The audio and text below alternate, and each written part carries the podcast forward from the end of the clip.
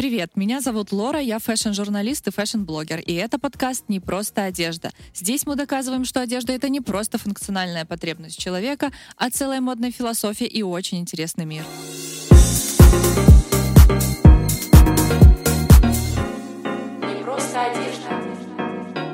Тема сегодняшнего подкаста — откуда берутся тренды. Кто решает, что в моде именно эти кроссовки, именно такой бомбер, именно такие цвета. Как правило, тренды доходят до потребителя в удобном и простом формате. Это статьи в журналах, посты блогеров, ролики на YouTube.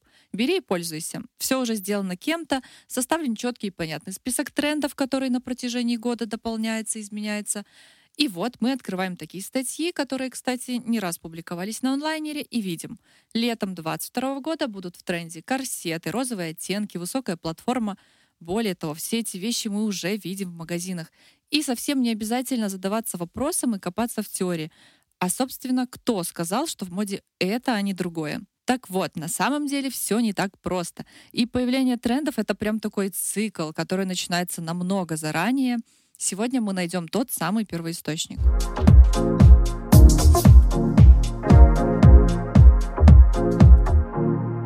И у нас в гостях стилист и фэшн-блогер, тиктокер Виола Замировская. Представься, пожалуйста, и пару слов о себе. Всем привет, меня зовут Виола. Я, как уже сказала Лора, и тиктокер, и инста-блогер. В первую очередь я классифицирую себя как персональный стилист, работаю с гардеробами уже более двух лет. Вот, очень сильно люблю моду, могу сказать, что тоже профессионально. Угу. И на тебе однозначно есть тренды. Так как сегодня мы говорим о трендах, расскажи, какие тренды на тебе. Хороший вопрос, потому что, мне кажется, сейчас э, гораздо больше вещей тренде, чем не в тренде, поэтому на мне, наверное, очень трендовые uh, Ugly Shoes э, бренда Balenciaga, такие большие, немножко нелепые, uh, в эстетике 90-х. Mm, джинсы тоже в стиле 90-х, и здесь, наверное, все в стиле 90-х. Нужно сказать, что я очень люблю эту эпоху, а, сильно ее романтизирую, потому что я зумер, и поэтому я сегодня вся такая расслабленная. И яркая рубашка. Это белорусский бренд. Нам мне очень нравится. Ну, я больше сторонник долгих трендов, поэтому сегодня на мне особо трендов нету. Хотя я понимаю, что э, даже если человек отрицает тренды, он все равно их использует. Просто достаточно прийти в масс-маркет, и там, в принципе, практически нет неактуальных вещей. Есть, но это такая маленькая категория. И, соответственно, если я сегодня в бомбере, я могу сколько угодно говорить, что это мой выбор, не зависящий от трендов, он все равно оверсайз, он все равно свободного кроя, со спущенным плечом, с длинными рукавами. И мы все равно в этой системе находимся. Интересно, я часто замечаю людей, которые прямо противники трендов. Они будут носить вещи 20-летней, 10-летней давности. Я не знаю, к чему такое упорство, такой нонконформизм в отношении трендов, но тем не менее такие люди есть. Однако не стоит забывать, что тренды не появляются просто так. Мы сами их создаем. Понятно, что не вручную, понятно, что это не единственный источник, но так или иначе отрицать это ну, как-то не прогрессивно. Ну окей, какие тренды можно отметить э, в нашем 22 году? Я знаю, что это 2000-е, это сразу очевидно. Причем я очень боялась возвращения 2000-х, потому что я их, к сожалению, не люблю. Это мой страх. А почему? Потому что 2000-е — это мое детство, и я до сих пор помню эти ужасные капри, эти ужасные низкие посадки. Я бы не хотела, чтобы все это повторялось, и услышав о том, что 2000-е возвращаются где-то два года назад, я об этом услышала, я молилась, чтобы так не было. Зачастую так бывает, идет какая-то новость, что вот, войдет в тренды та или иная вещь, а потом как-то это все сдихает. Но нет, 2000-е расцвели, и мне очень нравилось а, то, что было до них. Оверсайз, спокойные оттенки, базовые вещи, какой-то базовый крой. И я в этом всем себя чувствовала достаточно комфортно, закрыто. А, сейчас нас заставляют раздеваться в буквальном смысле этого слова. В тренды вошли всяческие вырезы, низкая посадка, мини-юбки. Это то, что полностью противоречит моему стилю. И я вижу, что и твоему тоже. Ну, кстати, интересно, потому что когда я увидела огромную волну трендов нулевых, я так обрадовалась, потому что все-таки для меня нулевые это немножко другая эпоха. Я только родилась, Для меня это было что-то очень детским, а детским значит а, приятным, а, очень легким. И я воспринимаю нулевые немного по-другому, не так, как а, люди поколения, например, миллениалов. И это тоже важно учитывать. Я даже сделала себе съемку в стиле нулевых. У меня были джинсы на очень низкой посадке, торчащее нижнее белье, какой-то кроп-топ. Было прикольно, но, безусловно, в жизни я это не ношу, потому что лично для меня это некомфортно по тем или иным причинам. Ну вот, кстати, ты говоришь, что вернулись нулевые, но нужно учитывать, что помимо вот этого огромного тренда на нулевые, возвращаются еще другие эпохи, как раз-таки из-за вот этого модного цикла. Можно заметить очень большое влияние 60-х, эстетики фильма, например, не знаю, бестолковые. Можно увидеть огромное влияние 70-х, та же Круэлла, ну, там прям вообще вот эта богемная эстетика очень-очень яркая. 80-е в том числе есть, хотя я бы не сказала, что прям too much, но в плане силуэта с расширенной линией плеч тоже. И 90-е в лице э, братьев Гвасалия, которые очень сильно это пропагандируют. То есть, в общем и целом, в моде практически все.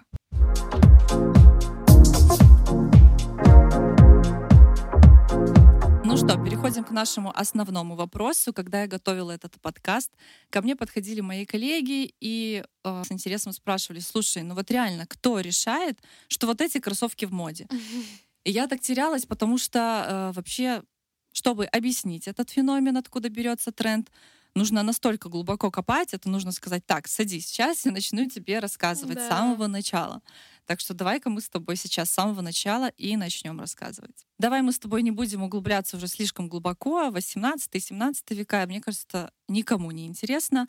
А, начнем с 20 и что самое интересное, в первой половине 20 века тренды задавали, как ни странно, сами дизайнеры.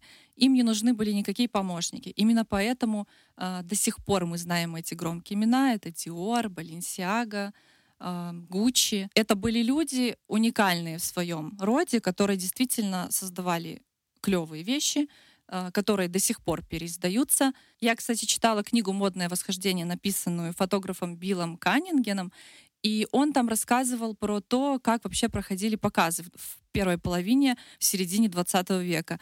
Они проходили за закрытыми дверями, окна занавешивались, чтобы, не дай бог, никто левый не прошел и не украл э, идею дизайнеров.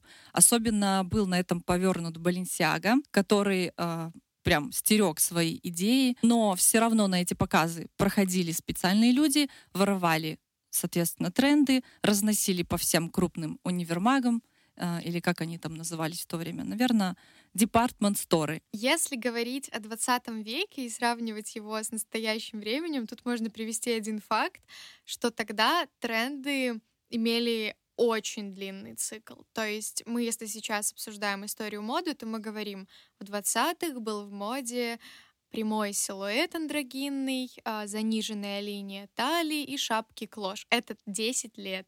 А если мы говорим про сейчас, то у нас в марте модно одно, в апреле это уже не модно. Ну, очень утрированно, но тем не менее. Да, модные тренды сейчас очень ускоряются. А, мода вообще сейчас превратилась в такой глобальный бизнес. Это уже не только про творчество, а, это про деньги, это про репутацию, это про бизнес. И понятное дело, что появились компании, которые способствуют этому бизнесу. Я сейчас говорю про э, форкастовые агентства. Э, думаю, что ты про них знаешь. Э, расскажи, пожалуйста, пару слов. На самом деле, я сама долгое время как-то не задавалась вопросом, есть ли организации, которые это все регулируют. Есть много разных форкастинговых агентств, не знаю, начиная от э, Тренд Union, по-моему, называется, различные аббревиатуры. У меня прям целый список где-то был. И это как такие агенты модные. Они очень круто работают. Раньше я думала, что они, не знаю, собирают какие-то настроения общества, ходят, следят, но даже самый простой их механизм отслеживания, что мы делаем, это вот этот digital хвост, который мы оставляем. Мы скачиваем приложение, любое, от Инстаграма до какого-нибудь приложения о подсчете калорий. Нажимаем кнопку, что мы согласны с условием пользования, и приложение собирает о нас данные, что мы предпочитаем, на какие сайты мы заходим, и все в этом роде. И таким образом э, даже вот эти вот агентства, которые, кажется, просто прогнозируют модные тренды, хотя это совершенно непросто, они все это собирают, анализируют в том числе и показы прошлых лет, исторический, событийный контекст, и все это оформляют в такие определенные трендбуки, очень объемные, э, которые, собственно, как ты уже сказала, пользуются спросом у больших компаний, э, продаются, и на основе этого выводится какая-то красота или не красота красота на подиум. Да, очень важная мысль была сказана, что за нами следят. Тренды, которые в итоге нам выдаются в каких-то источниках, это и есть мы. Кстати, я эту мысль не раз э, слышала в ТикТоках, э, собственно, везде говорится о том, что а, мода — это мы, мы задаем моду. А, расскажи конкретнее про то, как это происходит. То есть вот, допустим, очевидная мысль, что форкастовые агентства следят за поведением людей, это значит, что, что они выходят на улицы, там есть специально обученные люди, да, которые следят за нами, следят за стрит-стайлом. Как это происходит? А, я думаю, что это все-таки большие компании, в которых есть люди, которые занимаются абсолютно разными делами. Есть и специалисты, собственно, в самой моде, которые анализируют и показы, и стрит-стайл, и вообще все-все, что происходит на рынке фэшн-индустрии. Есть и люди, которые а, наблюдают за digital каким-то поведением а, людей. Если честно, я прям так не могу углубиться в их суть работы, а, но я знаю, что они делают это максимально качественно, потому что все-таки мы действительно видим на подиумах то, что мы э, так или иначе хотим видеть. Э, парадоксально, да, то есть э, приведу банальный пример. Началась пандемия, все сели по домам, начали работать удаленно и искать себе красивую пижаму, потому что в ТикТоке начали снимать ролики о том, как важно красиво выглядеть дома. Все ищут пижамы, и, соответственно, зарождается тренд на вот эту домашнюю эстетику, появляется и сейчас, в том числе в топе тренд на все пижамное в за рамками дома, э, так называемый а, а, art, art flow, я не знаю, как это на английском читается, стыд и позор, но тем не менее тренд на все очень пижамное и легкое. Стоит сказать, что тренд-буки э, могут купить далеко не все люди. Во-первых, потому что они очень дорогие. То есть их могут себе позволить э, бренды, про которые я уже не раз говорила сегодня. Обычные люди могут э, просто запросить какую-то очень короткую информацию. Я даже оставляла на на сайте WGSN свои данные, и мне до сих пор присылают просто коротенькую сфотку, которую, в принципе, я и так могу где-то найти. Э, поэтому эта информация прям за семью печатями. Э, зная этот момент, можно уже представить, как вообще все в мире моды происходит. Что есть глобальные компании, которые следят за всем, что происходит в мире, и потом эта информация спускается на следующую ступеньку, соответственно, к дизайнерам. Именно поэтому мы видим из подиума к подиуму практически одинаковые тренды. У всех возникает вопрос обычно, почему у Валентина, у Bottega Veneta, у Gucci проскакивают одинаковые тренды. И вот, собственно, ответ на этот вопрос. Почему? Потому что источник у них один. Но не стоит э, прям недооценивать вклад в создание трендов самих дизайнеров. И если бы у дизайнеров не было бы таланта, то никакой трендбук им бы не помог. И, возможно, ты можешь вспомнить каких-нибудь э, дизайнеров своих любимых и их знаковые вещи, которые как-то изменили ход истории модной? Ну, если говорить прям о ходе истории, то возьмем самый простой пример. Э, наверняка все о нем слышали э, силуэт э, Dior и New Look. Это прям исторически важная вещь. Человек, который в послевоенные годы подарил женщинам, скажем так, красоту, хотя, будем честны, силуэт Диора не был новаторским. Еще в 30-х годах проскальзывали такие наброски, но он просто все это дело коммерциализировал. Если мы говорим о современности, то можно взять а, а, в пример Симон Порт э, Жак Мюс, который каждый сезон выпускает какие-то хиты. Этот человек просто бог своего бизнеса. Эти сумочки в микроразмере разлетелись сначала по инфлюенсерам, потом самые продвинутые круги общества их тоже себе взяли на вооружение, носили в них любимые помадки. Потом уже это все перешло в формат более массовый, и сейчас мы можем видеть, как эти сумочки, а точнее эти сумочки и их пародии стоят а, на каждом углу, девушки их э, кто-то носит, кто-то уже, скажем так, продал или Выбросил, потому что приелось. И здесь я бы хотела сказать как раз-таки о вот этих вот модных ступенях. В целом, когда появляется какой-то тренд, есть разные уровни его потребления. И это касается не только моды, но и в целом любой сферы жизни, но мы касаемся именно фэшн-индустрии. Э, у нас есть э, инноваторы. Э, тот же самый Jacquemus, он э, инноватор, он привносит что-то кардинально новое в мир моды, выпускает свою гениальную сумочку, и дальше идут трендсеттеры. А, трендсеттеры — это люди, которые, собственно, задают тренды среди масс. Они как бы к нам приближены, но как бы они немножечко выше. На данный момент к ним можно отнести условно девушек, которые ходят а, на все показы, на все стрит-стайлы, а, какая-нибудь э, Кара Даур, Ханни, ну то есть о них э, многие слышали, многие знают, вот они трендсеттеры. Дальше идет третья ступенька, это люди, так называемое раннее большинство, я к ним отношу продвинутых людей, которые сами для себя следят за модой, каких-то хороших стилистов, люди, которые вылавливают новинки, транслируют их своей аудитории, своим клиентам и сами не стесняются носить. А, следующая волна — это большинство. Мы знаем, что большинство — это большая часть людей, тут не стоит заострять внимание. Дальше идет позднее большинство. То есть они присматриваются, и когда уже все окружение условно купило эту сумочку, они, возможно, к ней присмотрятся. Ну и, собственно, замыкает эту цепь люди-консерваторы. Uh, условно, если мы рассматриваем консерваторов сейчас, то вот, 2022 год. Э, легендарная модель кроссовок Balenciaga Triple S уже давным-давно забыта модниками.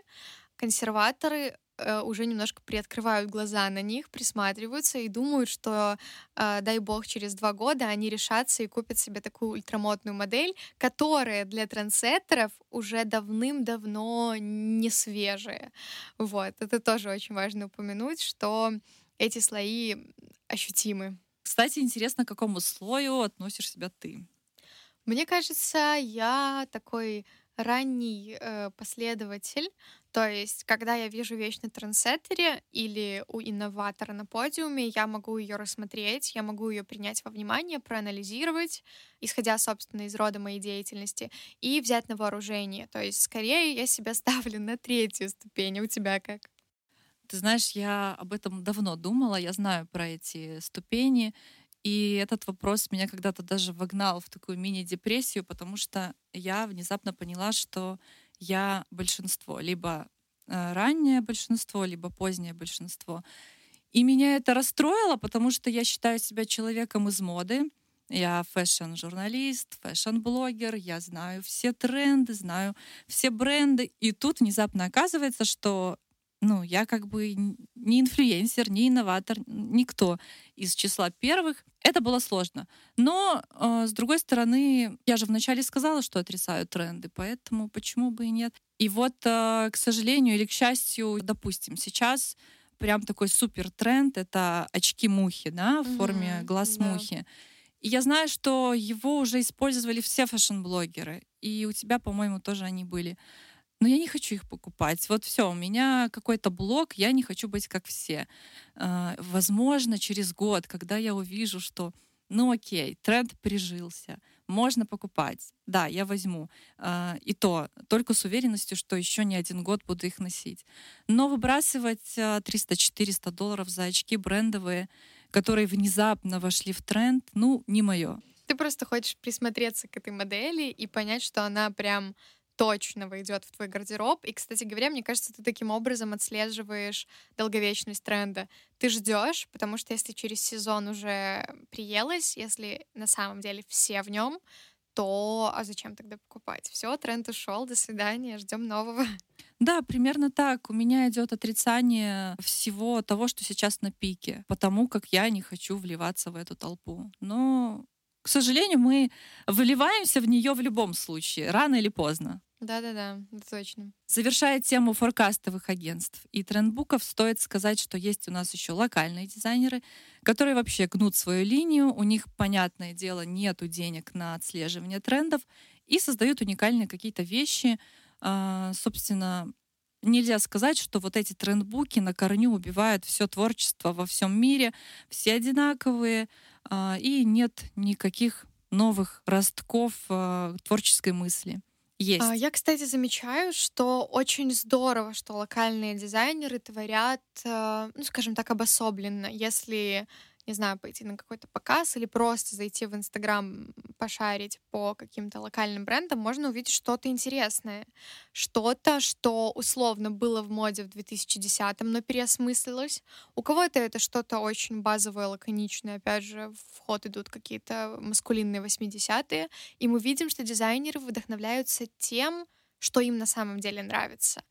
А многие из них, возможно, даже не анализируют мировую ситуацию и повестку, и это не всегда плохо. Это что-то новое, это что-то прикольное. Если мы берем разрез по белорусским дизайнерам, мы видим кардинально разные бренды от, э, не знаю, флисовых костюмов до каких-то сверхгениальных платьев, кокошников и так далее. То есть это все самобытно, это интересно. А почему бы и нет? Тоже на это можно ориентироваться именно в построении своего стиля, я считаю. То есть э, не в разрезе трендов, а именно а, в том, что носить на каждый день и использовать у себя в гардеробе. Да, согласна. Несмотря на то, что я, в принципе, не любитель белорусских дизайнеров, нужно отдать должное в том, что они придерживаются своей аутентичности. Пусть это не всегда трендово, но зато если мы видим человека в толпе в чем-то белорусском, то наверняка сразу можно это отметить. Особенно если это громкие имена типа ЛСД, типа Zenweir. Да, да, это всегда заметно, и это даже радует глаз, потому что люди выбирают качественное, а, не такое привычное, и вот те бренды, которые ты назвала, это как раз-таки бренды с э, очень классно выстроенной философией, они абсолютно полностью достойны уважения.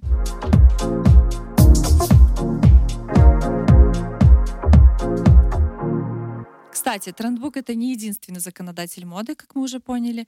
На тренды могут влиять э, события, которые предугадать невозможно. То есть вот происходит в мире что-то, ни один тренд-вотчер не в состоянии был э, предугадать этот момент, например, коронавирус. Кстати, по коронавирусу, так как он э, очень затянулся, было также очень много мнений. Вот, как я уже сказала, вся эта пижамно-домашняя стилистика. Возможно, ты помнишь, как в Инстаграме был тренд, когда люди привязывали к себе подушку ремнем и делали фотографии. И это было в тот момент так прикольно. Uh, мол, одеваемся все в одеяло. Кстати, и на подиумах были пуховики и одеяла, и все-все-все в этом роде. Второе течение uh, от коронавируса, которые как раз-таки начали прогнозировать еще с момента начала пандемии, uh, это повальная тяга ко всему роскошному. Я не могу это назвать пиром после чумы, скорее это простое человеческое желание нарядиться, выйти в свет, помодничать, покрасоваться. И вот как раз-таки сейчас мы видим две этих тенденции, они остались. С одной стороны, у нас на подиумах очень много гламура, блесток, э, перьев, высоких каблуков, всего такого кичевого и роскошного. С другой стороны, у нас а, осталась расслабленность, у нас остался спорт. А, ну и часто это, конечно, миксуется в такой простой или сложный спортшик. А, да, кстати, насчет э, праздника на подиумах. Э, я думаю, что это скорее ответ на отступление короны. Да, то есть где-то около сколько полгода назад стало mm-hmm. ясно, что заболеваемость идет на спад, и в целом корона уже всем надоела к этому времени. А, тогда и началось э, вот это засилие праздника блесток, э, металлизированных э, тканей, откровенных нарядов, вечерних нарядов на подиумах. Это такой себе ответ на усталость людей от сидения дома. Кстати, насчет э, челленджа про подушки я участвовала. Я помню, что это было очень прикольно. Э, вот ты сидишь дома, отменены все мероприятия, а, совершенно нечем заняться, выходить никуда не хочется просто потому, что страшно. И тут появляется такой прикол в соцсетях, все начинают э, завязывать подушки на себе с помощью ремня. Я помню, что это было просто повальное увлечение, и я тоже снимала такой видос. А ты? Я не снимала. Я, кстати, не помню, почему. У меня пандемия была какой-то полное обучение, я училась. И, кстати, ну, для меня лично любые кризисные времена — это такое прекрасное время, чтобы куда-то пойти онлайн, а начать какой-то новый курс или что-то такое, поэтому челленджи просто прошли мимо. Я ни в чем не участвовала, но а, я как раз-таки подхватила весь этот пижамный тренд. И, например, в этом сезоне у меня в гардеробе уже три пижамных комплекта, которые я жду не дождусь, как начну носить летом, потому что именно этот тренд у меня классно прижился в гардеробе. А все подушечное, к сожалению, нет. Какие еще события могут влиять на моду? Допустим, я думаю, э, все прекрасно знают историю с, с осознанной модой, про то, что сейчас все бренды перестраивают свой маркетинг, чтобы угодить людям, которые заботятся о природе. И, конечно, это все возникает не просто так, это такая вот ответка моды на экологический кризис, на глобальное потепление.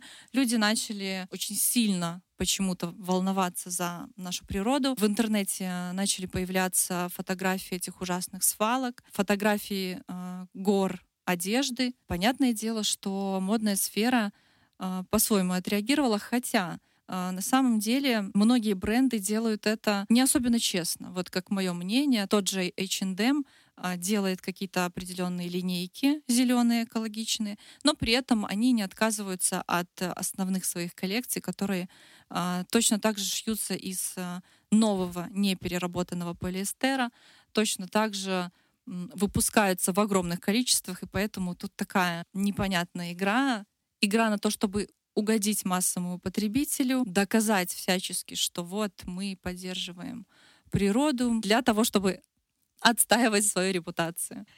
Очень много было кейсов, которые я слышала о том, что бренды просто хайпуют, просто пытаются надеть на себя нимб, э, говоря о том, что вот у нас экологичная коллекция, у нас какой-то новый кампейн, он а, посвящен э, тому-то и тому-то. И все это превратилось в такую большую социалку, и очень э, не всегда, скажем так, это правдивые истории. А, иногда это просто какой-то репутационный жест, который мало на что влияет, поэтому я лично в этом плане очень спокойно стараюсь относиться как-то больше аналитически ко всем ситуациям. Не всегда я знаю, что стоит на самом деле за тем или иным объявлением, но все-таки, да, тема острая, тут нужно разбираться. Ну, кстати, когда я покупаю в том же H&M платье из переработанного полиэстера, я чувствую себя очень даже неплохо. Мне кажется, что это мой такой посильный вклад в это зеленое движение. Хотя, если покопаться, то все не так просто.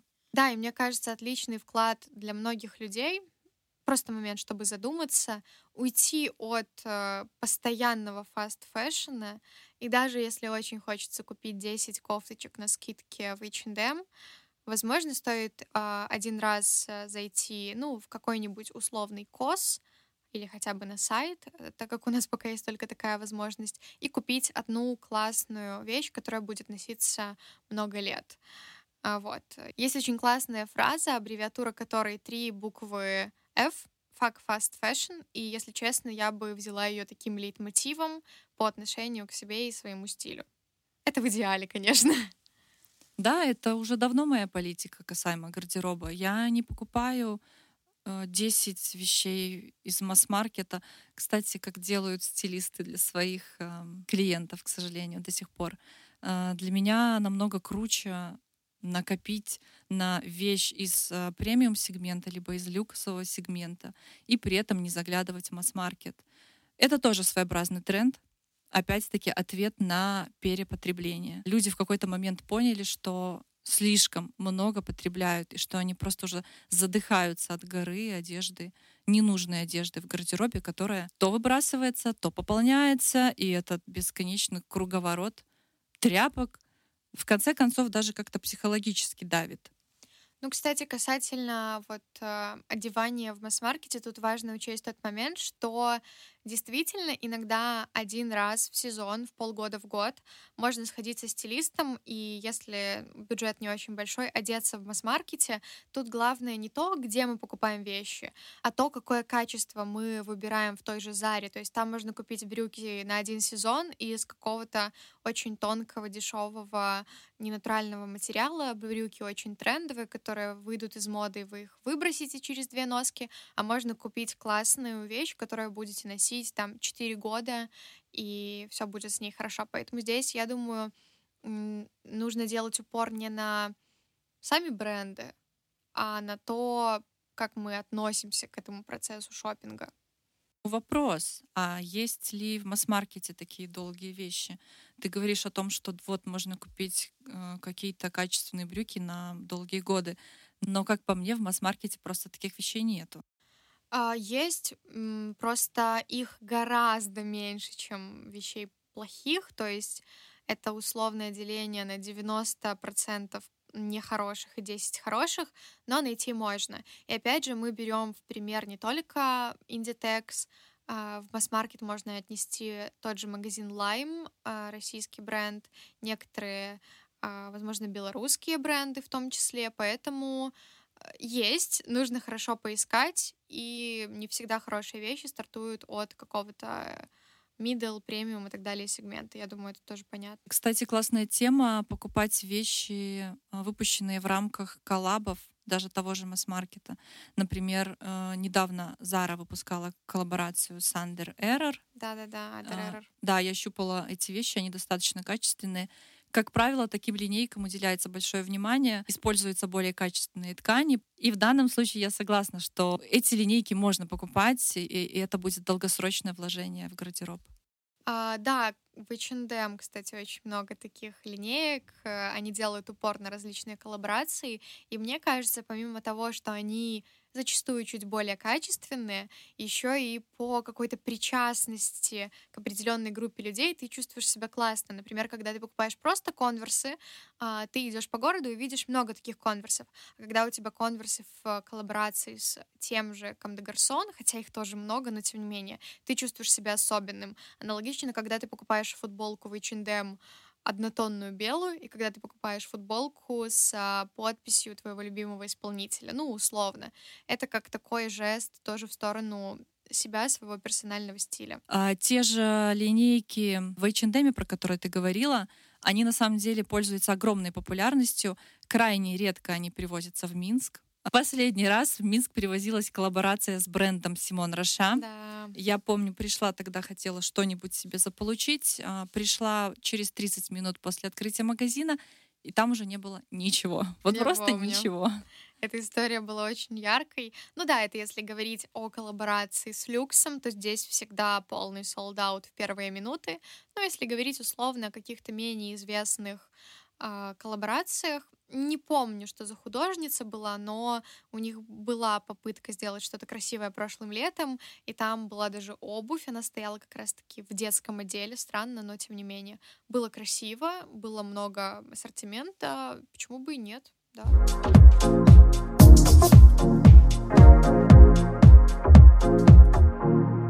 Слушай, вообще в формировании трендов огромное значение играет цикличность моды.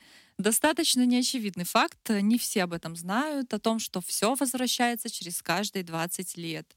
И у меня есть свои э, мысли по этому поводу, почему так получается. Это чисто моя догадка, э, и она в том, что примерно за это время подрастает поколение людей, э, которые начинают скучать по своему детству. Соответственно, если мне сейчас 30, вернулись в моду 2000-е, Соответственно, потому что моя прослойка моего поколения начала ностальгировать по тем временам.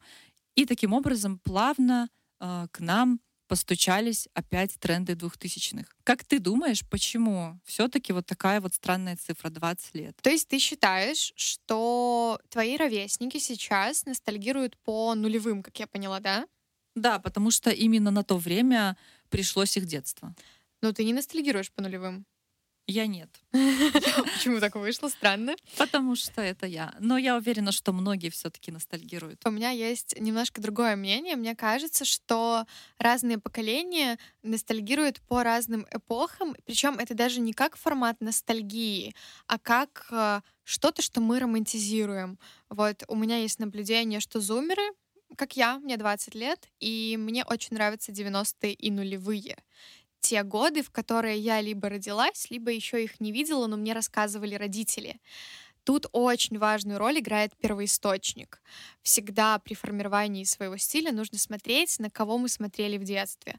В моем случае это была мама со стрижкой вот эта вот волчица э, в огромной джинсовке, в прямых джинсах и в грубых э, кроссовках. И сейчас я считываю первоисточник своей мамы в своем стиле. Это, конечно, все очень по-другому выглядит, но тем не менее я вдохновлялась мамой, тетей, возможно, в некоторых случаях папой, старшим братом. А в ином случае у нас есть миллениалы, люди примерно 30 лет, которые э, считывают для себя красивым моду 70-х и 80-х. Они выбирают э, минималистичные пиджаки с грубыми плечами, они выбирают полуоблегающие брюки клеш, им нравится эстетика хиппи. Понятное дело, у всех что-то разное, но вот я, например, наблюдаю, что 20-летним плюс-минус нравится Баленсиага и Ватмо, а 30-летние уже больше уходят в эстетику Гуччи. Но это чисто вот такое мое личное мнение. Ты что думаешь? В целом и в моем, и в твоем объяснении есть одно ключевое слово — это ностальгия. Да-да-да. Мы ностальгируем по чему-то, что видели, что слышали, в чем мы росли, либо в чем росли наши родители. И отвечая на очередной вопрос э, моих коллег, ну, ну почему вот именно такие кроссовки, ну почему именно э, такой силуэт? Э, можно просто сказать, да мы просто соскучились, потому что уже было. Все в моде повторяется, все циклично, и эти кроссовки в том или ином варианте уже раньше создавались, просто модифицировались в нашей современности. Да вот поэтому. Потому что мы вернули старый силуэт. Все достаточно просто. А, говоря о цикличности моды, тоже очень хочу добавить тот факт, что несмотря на то, что мода циклична, она никогда не возвращается в первозданном виде. То есть, а, приведу пример из своей практики. Я прихожу на разбор гардероба клиентки, а у нее есть любимый плащик Бербери, который она купила 20 лет назад. Он куцеватый, под него не влезет никакой свитер, он очень маленький, длины до колена, ну, как это было модно 20 лет назад. И она говорит, ну это же классика, это же Бербери. Вы же видели, что на подиумах Бербери до сих пор ого-го. И здесь приходится объяснять, что да, эти годы вернулись, но современный плащ Бербери выглядит немножко иначе. Я не говорю о том, что он должен быть гиперсайз, но как минимум актуального кроя, поэтому не нужно цепляться за свои вещи 20-летней давности. Да, они могут быть классными в редких случаях, но всегда все то, что возвращается, оно переосмысливается так или иначе и требует более современной стилизации. Мне сейчас стало очень обидно за этот плащик Бербери. Я даже представила, а, как она покупала его на какой-то барахолке. И а, все, кто живет модой, прекрасно знают, что плащ Бербери — это такой трофей, это что-то очень культовое и знаковое, э, чем ты завладеваешь, и ты, в общем-то, везунчик, если ты нашел себе такую вещь. И действительно, прям очень обидно, что вот нельзя носить эту вещь э, в современности. Может, э, можно ее как-то адаптировать, перешить, модернизировать вручную, потому что терять такой трофей реально крайне обидно. А, я согласна. Тут очень много сторонних факторов. Можно начать с того, что у всех людей разный стиль, и если у клиентки стиль очень сильно уходит в ретро, приталенный силуэт, она любит классический крой, пожалуйста, носите плащ с удовольствием. Его всегда можно доиграть актуальными вещами, не нужно это забывать. Второй пункт — наш любимый upcycle мы можем взять, обрезать у этого плаща рукава, оставить необработанный край, сделать какой-то асимметричный низ, ну это очень утрированно, но тем не менее превратить старую добрую вещь в новую и еще лучше. Это тоже большой тренд современности, который так или иначе перекликается и с экологией, и просто с каким-то деконструктивизмом, и с э, в целом разумным потреблением вещей, поэтому почему бы и нет, есть много вариантов. Но я согласна, история довольно интересная, плащ Бербери — это та вещь, над которой стоит как минимум подумать. Да, это большое заблуждение, что можно просто порыться в шкафу своей мамы или бабушки, полностью э, опустошить его и создать заново гардероб. Ведь, э, собственно, опять в моде 2000-е, либо там 80-е, либо 70-е, почему бы и нет. И тут очень важно помнить, что есть такое правило. Если ты хочешь использовать в своем гардеробе винтаж, пожалуйста, это прекрасно, это приветствуется сейчас, но э, в образе должен быть только один винтаж. Все остальное все-таки должно быть современное. Правильно говорю? Ну, в целом, да. То есть я скорее придерживаюсь концепции, чтобы не был total look винтажный. То есть, если он в стиле винтажном, может быть, но если все мы достали из сундука бабушки и напялили на себя, то скорее нет, чем да. Возможно, это будет выглядеть уже too much, э, с переизбытком вот этого э, состаренного флера, поэтому не рекомендую. Ну, условно, если в образе винтажный плащ и какой-то культовый ремень Гуччи из 80-х, почему нет? Все остальное может быть современным, базовым и так далее. Так прикольно, мы говорим а, про такие вещи, типа культовый ремень Гуччи, культовый плащик Бербери, как будто бы любой человек вот сейчас может пойти себе и позволить. К сожалению, для Минска, для Беларуси это не, не такой распространенный способ одеться. Ну, как сказать, я часто вижу в ТикТоке у молодых девушек и парней, которые обожают а, винтажки и секонды, как они вылавливают себе просто какие-то невероятные вещи, а, футболки из нулевых с стразами Dior, Dior в оригинальном исполнении, а какие-то классные винтажные сумки. Вот я недавно купила себе на ресейле винтажную сумку Gucci, тоже рассказывала об этом в Инстаграме. Она не стоила баснословных денег, если честно, она стоила практически как сумка из масс-маркета сейчас. Поэтому еще вот один классный совет. Обращайтесь к винтажкам, обращайтесь к секонд-хендам. Если вам это понятно, если вам это привычно и, скажем так, приятно носить эти вещи. Я вот иногда пользуюсь, особенно что касается аксессуаров, ну, а не вещей, которые прям непосредственно я ношу каждый день. Это классный лайфхак, если хочется чего-то уникального, но не хочется много тратиться. А, ну-ка, кстати, интересно, сколько стоила эта сумка и где ты ее покупала, потому что когда я смотрю группы разные с винтажом, причем, ну, качественным люксовым винтажом, то цены на отдельные позиции достигают э, цен на актуальную модель. То есть, допустим, если мы говорим о сумке Dior или Gucci, то это около тысячи долларов. Так же, как примерно в магазине какие-то модели могут стоить. А, моя сумка очень давняя, то есть она, по-моему, из 90-х, она выполнена из нейлона, что также немножко снижает ее стоимость. Я ее купила на ресейле за 300 белорусских рублей. Никому не рассказывайте, но это так. А, в чем суть? Условно есть девушка, она живет в Швейцарии, а ее основной род деятельности или хобби, не знаю, это ходить по винтажным магазинам и вылавливать классные штуки. Она это все вылавливает, выставляет у себя в Инстаграме и спокойно доставляет в Беларусь, после чего отдает в руки мне. То есть это такой простой способ. Она выкупает оригинальные вещи, они все выглядят очень достойно, с идеальными швами, потому что, как мы знаем, раньше люкс шился гораздо лучше, чем сейчас все было безупречно.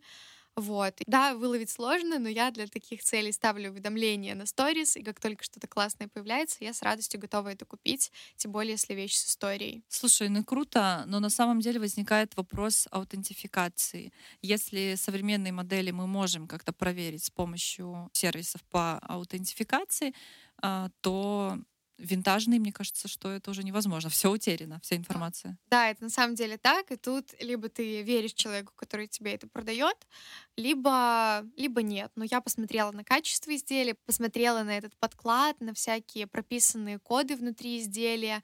Мне все показалось максимально качественным и добротным.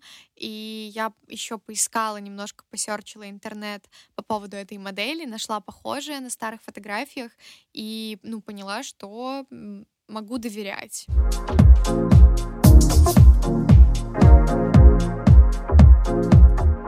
Слушай, у меня вопрос, вот, может быть, ты на своем опыте подскажешь.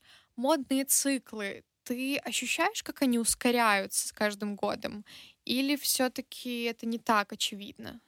Да, эта мысль была мной услышана уже не раз а, в разных видосах от разных а, блогеров, что циклы сейчас ускоряются. И условно, если мы очень легко определяем 60-е, у нас сразу картинка в голове рисуется, 70-е, 80-е, а, они настолько отличаются друг от друга, то сейчас, допустим, очень сложно выделить 2010-е, 2020-е, все настолько размывается, и я бы сказала, что циклы сейчас даже не, не просто десятилетиями нужно исчислять, э, не пятилетиями, а, возможно, даже каждые три года. И, конечно, причиной этому становится что? Становится интернет, соцсети. А, люди настолько присыщаются информацией, им настолько быстро надоедают тренды. Это то же самое, что в ТикТоке. Тренд не может жить там больше сколько? Тебе лучше знать. Сколько живет тренд в ТикТоке? Тренд в ТикТоке — это вообще отдельная тема, и как раз-таки по ТикТоку мы можем видеть, как люди очень быстро пресыщаются той или иной информацией, музыкой, э, повадками. Не знаю, вот у меня есть такой паттерн, я запишу под трендовую музыку видосов, и потом думаю, придумаю подпись как-нибудь. Так вот, пока я придумаю подпись, эта музыка уже не трендовая, прошло там три недели, и это просто феноменально, как быстро это все меняется, на что-то новое, устаревает, и от этого и немного грустно. Да, то же самое и в моде, и вполне возможно, что через лет 20 а, наш период будут определять как а, с 2020 по 2025, с 25 по 30, потому как а, объединить в одно десятилетие кучу течений, кучу трендов э, и кучу событий просто будет невозможно. Вот интересно, как будут работать историки моды через сто лет, как это все будет происходить, как нас будут классифицировать. Но у меня есть догадка, что наше время тоже назовут э, временем, скажем так, моды и без моды, когда каждый одевается как хочет, у всех есть свобода самовыражения. Так было в 90-е, потому что помимо малиновых пиджаков, какого-то гранжа э, дерзости мы особо-то сказать ничего не можем. В 90-е в Европе одевались а, так, чтобы самовыразиться, а, а в советском обществе одевались так, ну, скажем так, во что было. Поэтому тоже, мне кажется, наши годы, в которых мы прямо сейчас живем и записываем подкаст, это тоже такое время, когда у каждого условно своя мода. Мода без моды — это прекрасное определение. Мне очень понравилось, кстати. Я особо не слышала об этом, услышала от тебя. И это реально так, потому что вот даже сегодня, а, когда я шла сюда на подкаст, я увидела молодого человека, одетого в стиле преппи, но не современный преппи, а, скажем так, что-то из а, возможно, 80-х. А рядом с ним, допустим, шла девушка, одетая вся по спорту, там, в стиле спортшик, а рядом иду я, там, допустим, чуток на брендах. И все такие разные, и это так круто. Да, и эта разность всех рождает мысли о том, а что будет дальше? Неужели мы и дальше будем такими разными все время, а может быть мы придем к чему-то одному. Это очень интересно все исследовать, но пока мы просто наблюдаем и делать выводы какие-то сложно.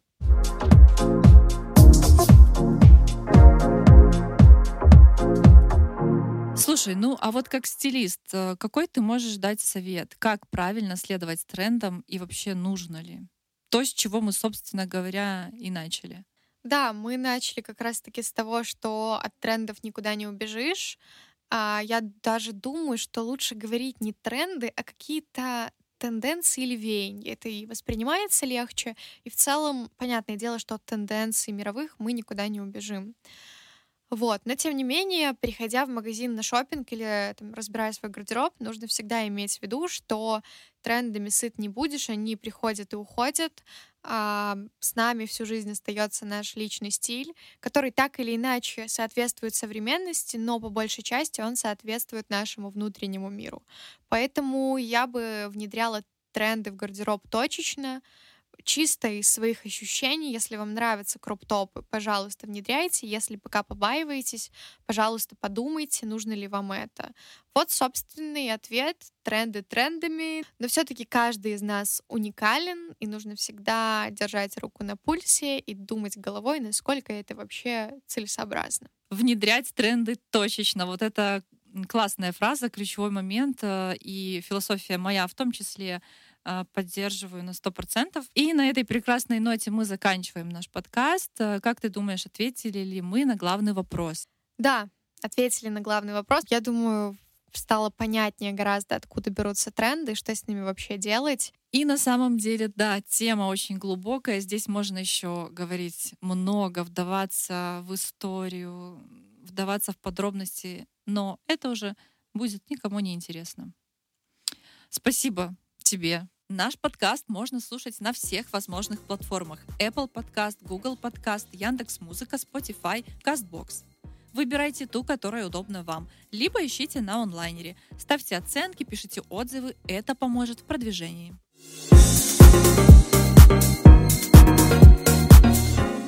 Не просто одежда.